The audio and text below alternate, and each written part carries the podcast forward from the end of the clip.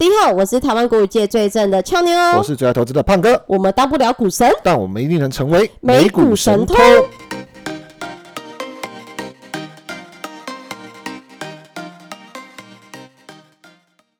现在时间五月五号晚上八点二十五分。嗨，朋友们有没有觉得很兴奋呢？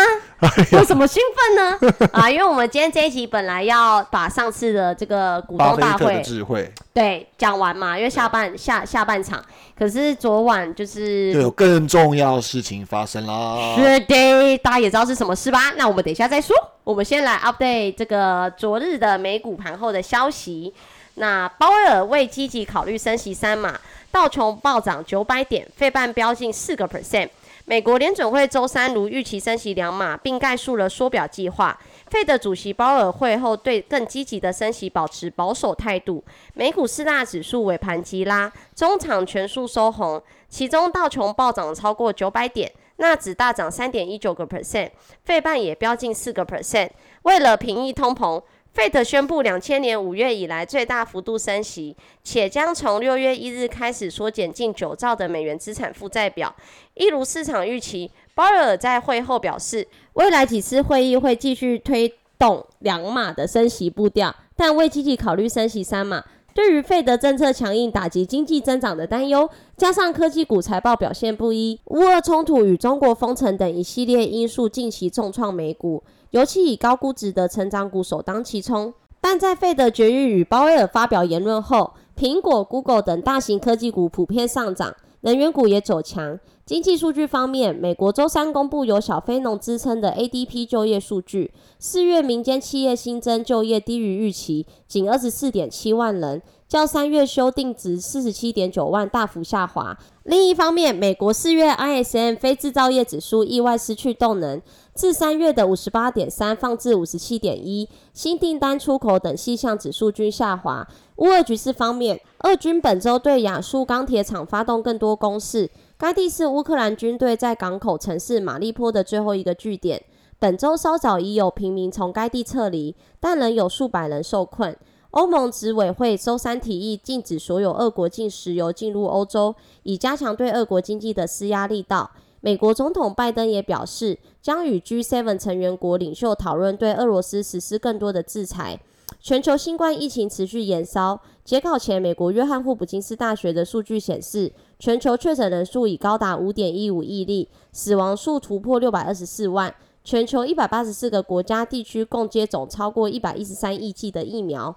根据 NBC News 统计数据，从二十七个月以前的出现国内首例确诊以来，美国新冠肺炎死亡人数在周三突破一百万例，相当于美国第十大城市加州圣荷西的总人口。周三美股四大指数表现，美股道琼指数上涨二点八一个 percent，标普五百指数上涨二点九九个 percent，纳斯达克指数上涨三点一九个 percent，费城半导体指数上涨三点零九个 percent，不好意思是三点九个 percent。焦点个股，科技五大天王齐扬，苹果上涨四点一个 percent，Meta 上涨五点三七个 percent，Google 上涨四点二个 percent，亚马逊上涨一点三五个 percent，微软上涨二点九一个 percent，道琼成分股集体收红，呃，美股代号 HON 上涨四点四七个 percent，开拓重工上涨四点二个 percent，Three M 上涨四点一五个 percent，CRM 上涨三点九九个 percent。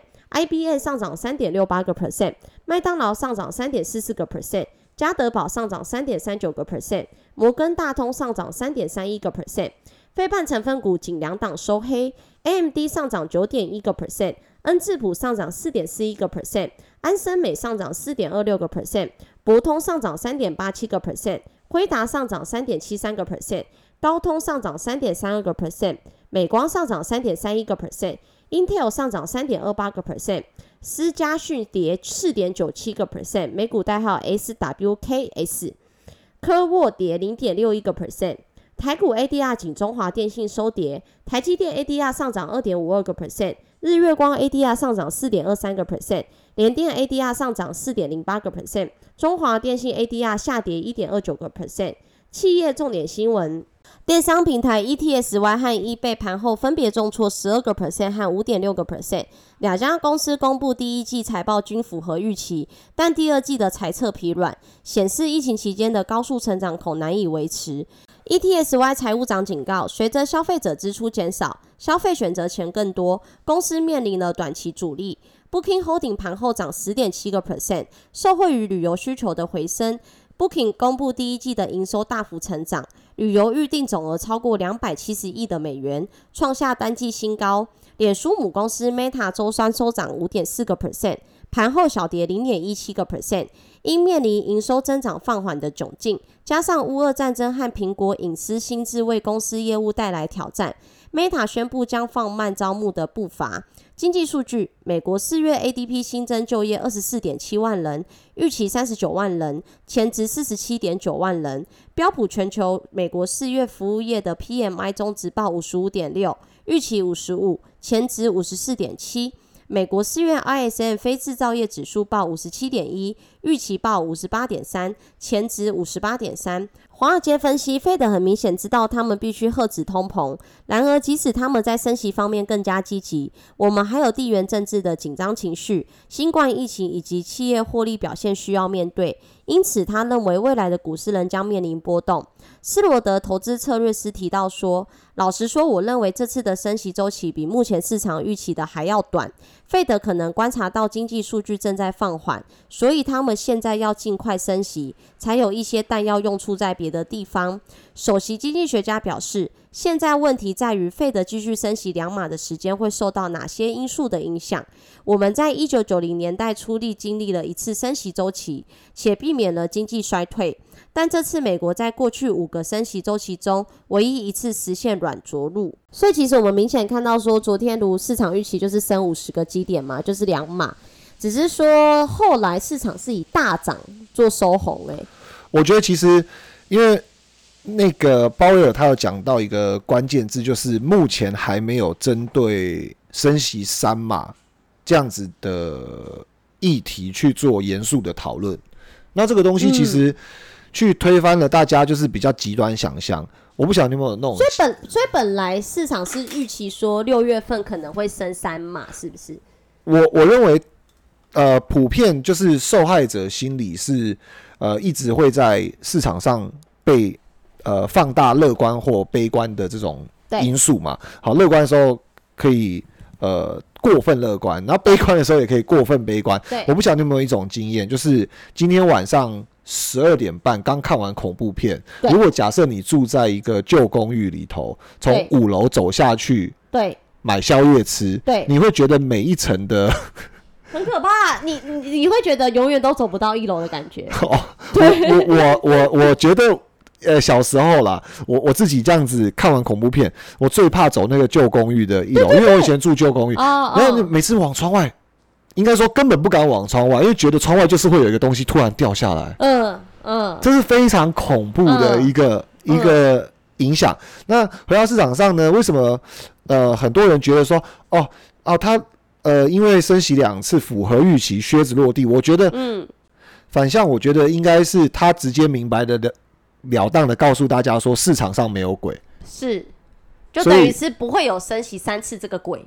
对，就没有鬼，所以你不用再去想说每一个窗户都会有一个鬼出来，嗯嗯，他直接跟你讲没有鬼，嗯嗯嗯，就这个东西，我觉得对于市场上来讲其实是蛮奏效的。可是，我觉得大家应该都很好奇，说那昨天全面普涨之后呢？其实我们在前两集都有提到说，如果说今天真的啦有一个上涨，在开完会后有一个上涨的机会，真的要赶快去检视说有没有一些部位是要卖掉的。我觉得我们好像从一月一号到现在，我们真的都很认真的去讲说要调整自己手上资产的品质，是因为品质才是决定胜负接下来最大的关键。比如说像今天盘前刚刚俏妞。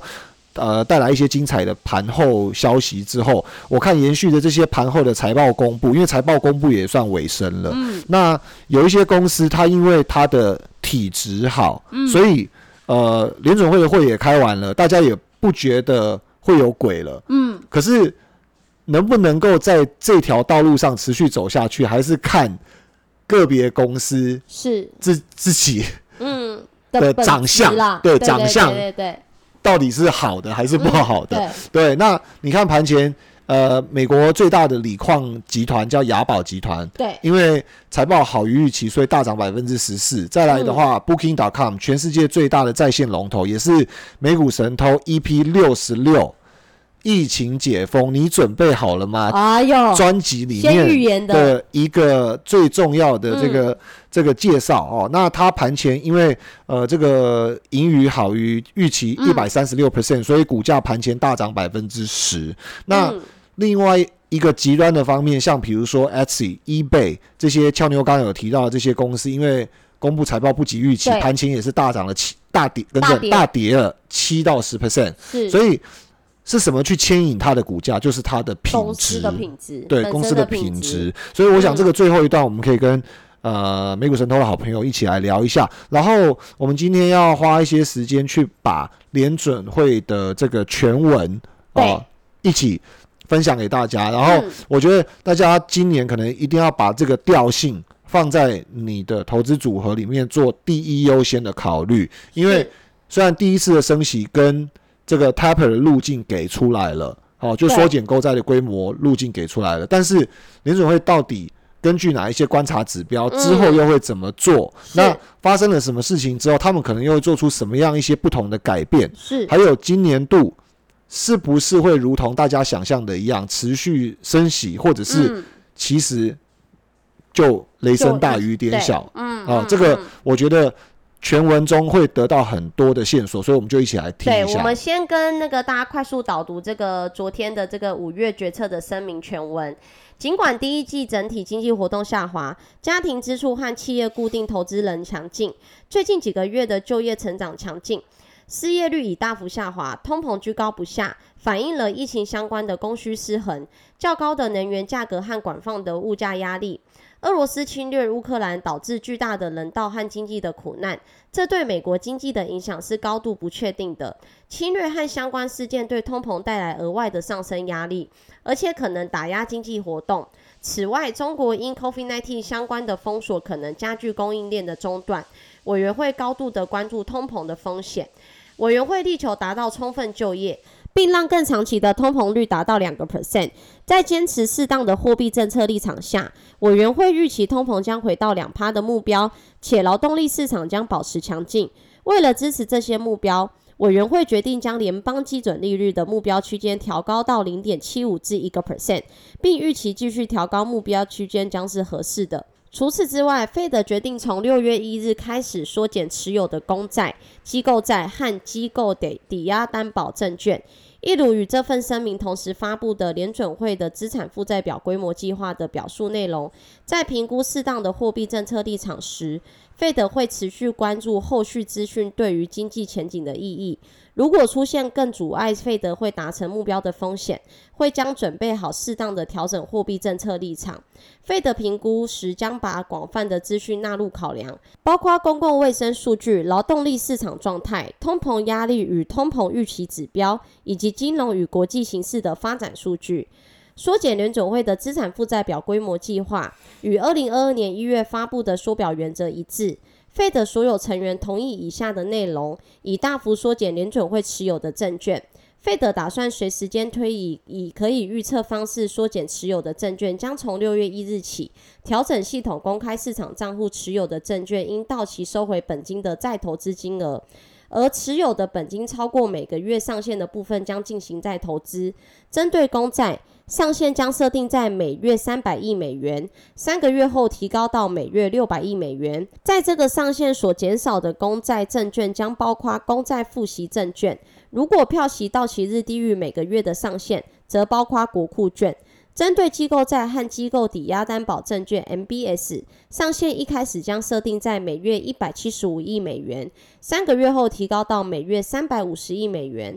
随时间的推移，费德打算把证券持有部位维持在能有效执行货币政策的数量，以及有效保存充足的准备金。为了确保过渡期顺利，费德打算在准备金余略高于我们认定的符合充足准备金的程度时，放慢并停止缩表。一旦停止缩表，准备金余额可能会继续下降一段时间，以反映联准会其他负债的增加。下降将持续直到费德判断准备金余额处于充足的水准。在那之后，费德将依需要管理持有的证券，以便随时间推移保持充足的准备金。其实联准会它这个原文声明啊，五百多个字，用看的感觉会比较辛苦一点点，但是听俏妞这样子念着念着就很快。感觉就过去了，嗯嗯，对。可是翻成白话，其实重点好像也蛮简单，也也也是很清晰的，对。就是他会少买一些东西，对。然后他退出是有秩序的，是。然后他退出的时间点就是分三个月啊，六个月来去扩大，渐进式的，渐进式的扩大。嗯。然后呢，呃，很多东西它是采取自然到期，所以意思是说。假如我有一个一年期的债券，是如果明年到期，那我不会存续了。嗯，我我就不会再回购了。是啊，去降下降我的总证券的持有部位。嗯，哦，甚至是三个月内到期，我也不会再回购。好，就这么简单。但是。因为以前 COVID-19 发生的时候，联准会要注入流动性，它不只是到期会回购，甚至它还印更多的钞票来做回购。是，所以市场上的子弹会非常非常的充裕。但我只是突然想到一个市场上的名言：买在预期，卖在事实。哦，刚才我们深奥哦。对，刚刚我们呃在那个声明稿的原文之中，我们有听到一个呃。关键字就是它会，呃，先以三百亿美元的规模，就是减少，嗯，每个月。每个月的那个公公债啊，公债哦，而且特别它有针对这个项目哦，甚至包含国库券哦，对。然后很有趣，就是呃，我们就看了一下昨天公债的价格，嗯，是涨的还是跌的？对，那。为什么会涨？嗯，因为买的人比卖的人多。对，小涨零点五五个 percent。对，所以很奇妙，就是这句话就很奏效。反那反过来说，买在预期，卖在事实；卖在预期，买在事实。嗯，为什么？你看过去三个月、五个月。股债齐跌，整个市场上对于债券，还有对于联准会升息对抗通膨这个议题有多关注、多紧张，所以早就呃很多智慧型的投资者早就已经预先动作，怎么会等到今天联准会告诉你说，是。我告诉你三个月之后我会减少三百亿，然后再来我会逐月减少六百亿的时候，我才成为一个待宰羔羊，现在才去处理，嗯嗯，所以。我觉得这个是市场蛮可爱的地方，就是随时保持一个密切的关注，其实都可以呃抢尽先机啊，对不对？是，所以其实整体看起来啊，就是昨天不只是科技股大反弹，其实连 TOT 就是这种感觉，就是升息会跌的这种。公债型的公债型的 ETF，它是二十年期的嘛？对，就连它也小涨了零点五五个 percent。对，仿佛大家好像都忘记说，这次升息完之后还会有下一次升息。六月。对，嗯去压缩这个公债所所所产生出来的这个价值。其实到年底前，整体来讲，因为本来三月升了第一次之后，本来市场就预计今年到年底可能会有九到十次的升息空间嘛。没有错。对，所以整其实整体上啦，就是。那时候连我自己也期待说，哎，那市场是不是已经跌完了？就是已经跌到预期到年底的这整大段的这个升息预期。对。可是看起来就是如同我们这几集一直有跟偷友们分享的，就是说，呃，有些市场就算真的是跌多了，开始反弹，也还是不用去接啦，还是要以回归到整体公司的体质。跟在越艰难的环境下能不能存活？对，然后另外解释几个名词，因为我们身边有很多喜欢投资或者是刚开始想要研究投资的好朋友们，都会问我们一些问题。然后我们先讲一下什么叫硬着陆。硬着陆哦，就是感觉就硬上的意思啊。硬上嘛，就是我从十楼跳下来就硬着陆嘛。那硬着陆的结果会是什么？就是就是会死啊，会死啊，粉身碎骨啊，不死也半条命啊。那什么叫软着陆？感觉就是好像还是要着陆，都一样要着陆，但是他用比较软性的方式，好像比较不会受伤。就是有垫那个安全垫啊，对对对对对。可是俏妞刚好加一个关键词，软着陆跟硬着陆终究是要着陆啊，对对对不对？所以呢，大家不要忘了，昨天大涨是大涨，对。但是如果假设经济是要着陆的，那大涨是给你卖出的机会，不是给你买进的机会。哦，你你今天你放松了戒心，OK 的。但是你什么时候要再拿起你的戒心？联准会一年会开几次会？这个也是很多人会问的，或者是很多人不知道的。嗯，甚至昨天我有一个朋友，他问说：“哎，为什么前几个礼拜市场这么动荡？”我说：“哦，因为大家准备。”那个应对联准会的升息，尤其是机构投资者这么专业的聪明钱，他一定会提早的去减码他的风险部位。好，那这个头寸减少的过程中，哎，机构投资者是知道的，可是我的朋友是散户嘛，所以他就问我说：“哦，安娜什么时候要开会？”嗯，我觉得，我觉得，哎，他让我我我体会到一件事情，就是并不是呃。每一个人都像机构投资者，或像我们，呃，在那个呃金融市场很专注的人一样，他那么理解形成形成表。所以，OK，我们来讲一下，昨天他开完会，对，那联准会一年会开几次会？开蛮多次吧，三月开，五月开，六月开，九月开，十月也有开吧？对，然后还有一个 Jackson Hole 的全球央行全球央行年会，所以。一年联准会开八次会，嗯啊，那我我们反过来讲，一年十二个月，所以联准会有几个月不开会？四个月只有四个月。嗯那我们现在把路径画出来，联准会他告诉我们嘛，可能要升息五六次，可能有可能有几次是升两嘛，有几次是升三嘛。嗯，好，那这是大家可能每一个月多，嗯，就会遇到一次的议题，所以我们可以。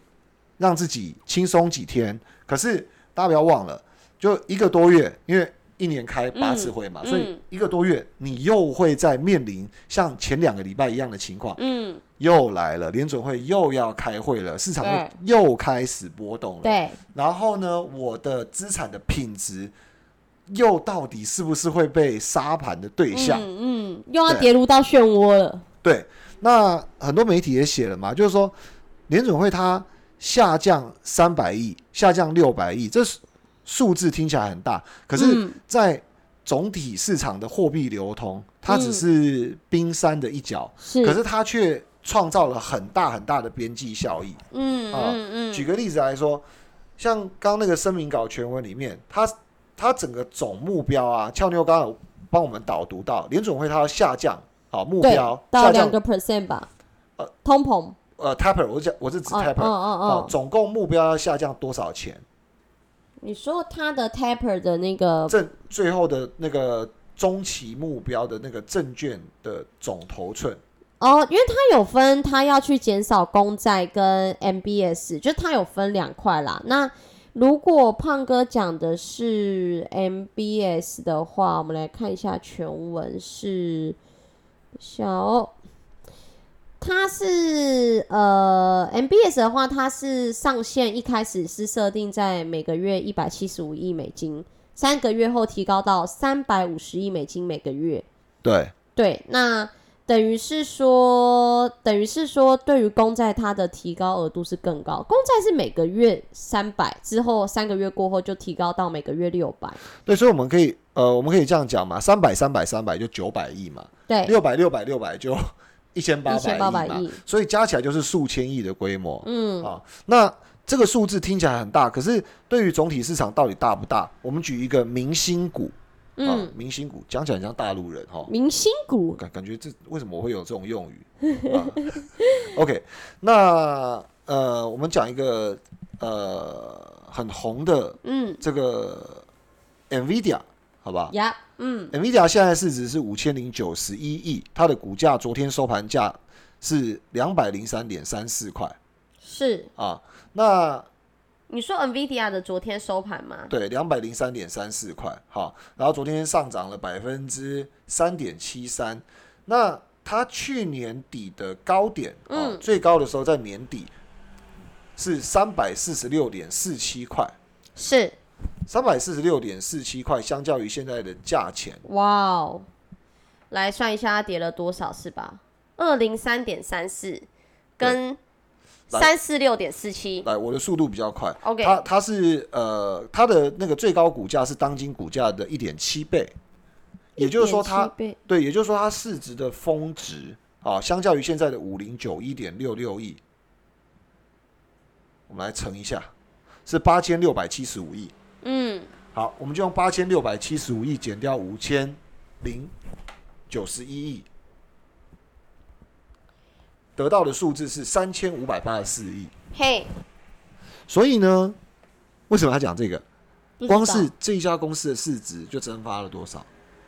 三千多亿，对，所以嗯以联总会这个美国的央行，或者是甚至呃素有这个世界银行之称的这个联准会啊，对，它它的计划听起来不过就是缩减嗯。数千亿的规模，嗯，可是光一个 NVIDIA 对，就跌掉了三千五百多亿。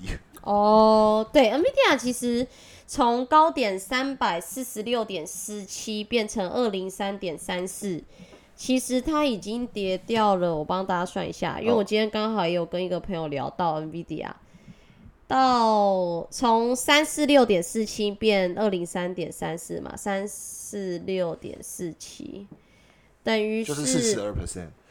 嗯四十二个 percent，然后这个也呼应我们上一集讲到，跌掉了四十二 percent，大家要想象的是，你要涨百分之七十，因为它的最高股价从最高股价跌下来四十二 percent，你要涨百分之七十才能回本啊对，啊！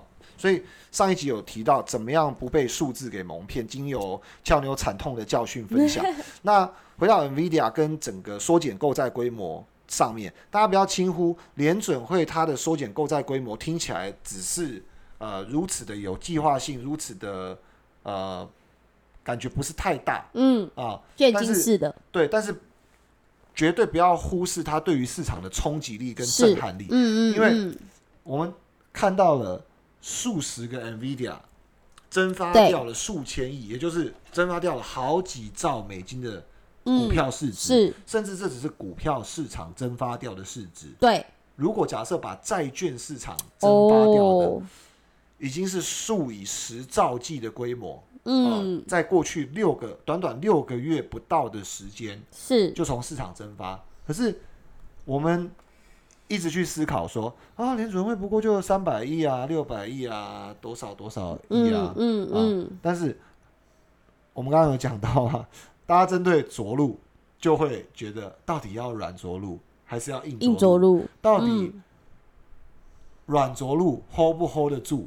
对不嗯，对？人家跟你讲你要软着陆了，但人类人性就是如此，他他他就有预期心理，哎，要着陆了，哎，但我加了这个垫子，到底是嗯会不会还摔死？就是虽然都知道是着陆，但就是知道升息这件事是对，是是是确定的，但是今天他是硬上一次升六码，对跟软一点先升个两码两码两码，先凌虐致死。那我觉得听起来其实软着陆让人人比较放心啦。对，但大家还是恐慌嘛，大家还是对于这个东西是感到很不确定，对，所以呃，我觉得在这样子的环境里头啊，方向会比这个次数嗯。或者是 到底什么方式，硬的还是软的，嗯。来的重要，嗯嗯，对吧？嗯。因为你知道那个方向，你就知道是要着陆了嘛。是，对他只是用一个比较婉转的方式告诉你说我要分手了，所以其实总结，好，嗯，我要分手。可是结局都是一样的，嗯，对，我觉得你适合更好的人。这是软着陆，啊，哎、你这是软着陆啊。我绝对不会跟你再继续在一起。这是硬着陆，可能我就会拿刀开始发疯的乱砍你。最近刚好有个社会新闻，对然，后呃，我觉得这个就是一个所以其实听起来的话，呃，经过昨天这一次软着陆的升息策略，其实造成股市这样大涨。但是我们这一集其实是想跟偷友们说，就是大家不要轻忽呃未来继续升息对于市场造成的可能的力道，或者是一些一些一些危机啦。对，但是我们上一集的时候，其实已经开始释放一些讯号，因为我们清楚整个市场机制在调整的时候，它是全面性的一起调整。好，嗯因为针对估值，好，针对算法会有所改变，嗯哦，所以好的也会往下修，坏的也会往下修。嗯那上一集我们开始讲巴菲特股东会，下一集的话，我们可能会把呃、嗯还没有还没有聊完的这个还有一半的股东会内再跟大家。分享，大家可以听到满满的结晶跟智慧。那在呃上一个季度，我们都清楚，巴菲特的博客下嗯已经买入啊这个五百多亿美元的股票，也就是说，联准会在退场，他他在进场。场啊。那一开始的时候，我们又提到，盘前有很多公司持续性的下跌，只有一天的行情。是那，有些公司延续了昨天上涨，今天又涨更多，嗯所以嗯嗯什么东西能够持续上涨，嗯或者是涨更多，就是回到体质上。所以欢迎回到地球表面，嗯没有大傻逼，没有超宽松，没有万物齐涨，但是嗯只要你够专注，技术好，恭喜你，你还是能够从市场抱一桶金回家。是是，因为其实呃这件事情不会不是造成这个整个股市的一个全面下跌啦。如果说今天你真的有找到好公司，或者是三 D 的公司，或你觉得已经超跌的公司，其实在这个升息的阶段中，还是有可能会赚到超额的报酬啦。对，所以如果假设你对呃手上现在的持股 ETF，或者是你想要呃列入口袋的存股清单，如果你有兴趣的，你可以留在下面跟我们交流，或者是你留在下面分享给其他的偷友们嗯嗯啊、相信大家都很有兴趣，对于有呃增长力的公司。是，啊就是会赚钱的公司啦。会赚钱的公司 很很很很有兴趣想要偷一把，这是是这绝对是是毋庸置疑的，所以欢迎你跟我们分享。跟我们节目宗旨一样，大不了股神，当了神偷。对嗯，，OK，那你还有什么想讲的？呃，其实因为刚开完会，我觉得让市场消化一段时间吧。因为你看那个第一次会议之后，那个整个科技股也大涨啊，然后 涨完不到一个礼拜又全面下跌，所以我觉得这一次感觉跟三月有点像哎、有点像，对啊，有点。像，只是说感觉不用还不用涨到一个礼拜，现在盘前就已经先下跌了。哦，对，盘前跌幅一直有很多弹出 APP 一直在但是可呃财报应该还没有全部开完吧？接入接近尾声了，其实。嗯嗯嗯，对，所以我我觉得大家的看点不只是在财报，因为财报是已发生的事实，但是就是未来的增长力啊，嗯未来的嗯增长力财测吧，啊应该对财测对是财测是很。有兴趣，对经营方针，甚至对于它目前的对应股价啊，是不是反映出合理的估值啊？然后它的财测能不能够再继续呃推动它的成长？这个是我觉得今年回到地球表面一定会很严格来看待的。其实也不能说是严格，因为嗯呃本来就是这样子嘛，就好像呃胖哥早餐店跟俏妞早餐店。对，啊，我们都花了两百万在同一条街上，同样的人潮，去开了一家早餐店没错，啊。那胖哥早餐店就是做的难吃，俏妞早餐店就是做的非常非常非常的好吃嗯，啊。那有什么理由胖哥早餐店还能够赚到钱？有啊，你颜值够高，然后你裸上半身又有身材哦，谢谢。的话，但是我们的比喻就是不包含颜值。哦，OK OK OK，我相信这个是蛮有加分项项目的，但 OK 是 OK，呃，如果不包含颜值的状况下呢，只有一种状况可以让胖哥早餐店能够赚钱了、你知道是什么方法吗嗯，就是俏妞早餐店倒了，没有竞争对手，只能吃你那家早餐。？No No，没有这么坏心。哦这个哦这个哦这个比喻没有这种黑暗的剧啊本。哦哦哦，江州早哦餐店就是做的很好吃，非常有竞争力，非常的有品质，非常的卫生，然后它的呃用料都非常的好。那就是你改善嘛，你改善你的品质跟用料啊。啊，有有有有点 sense 哎、是啊，对，但是如果我的品质都没有改善的情况下，那你就被我并购吧。哎、还有一种状况，我生意可以变很好。嗯，你是没肯定没兴趣并购我一家烂店嘛，因为我也威胁不了你嘛，是，我多存在一年，我也是哎、我们好吃啊乱乱花钱去并购，对吧？所以我们还是要认真想一下，胖哥早餐店要怎么样的情况下，也能够赚到很多客人，还有赚到很多的 COCO 啊。嗯，你改卖其他的东西啊完了，没有什么这个默契耶。太复杂了，让 我直接公布答案，好就是这个区域的人口过度的膨胀，哦，我们店塞不下，也只能去你们店了。没办法，遗憾，因为每天车水马龙的车阵之中，要赶着去上班，就像俏妞一样，天天迟到半小时，每天被主管干。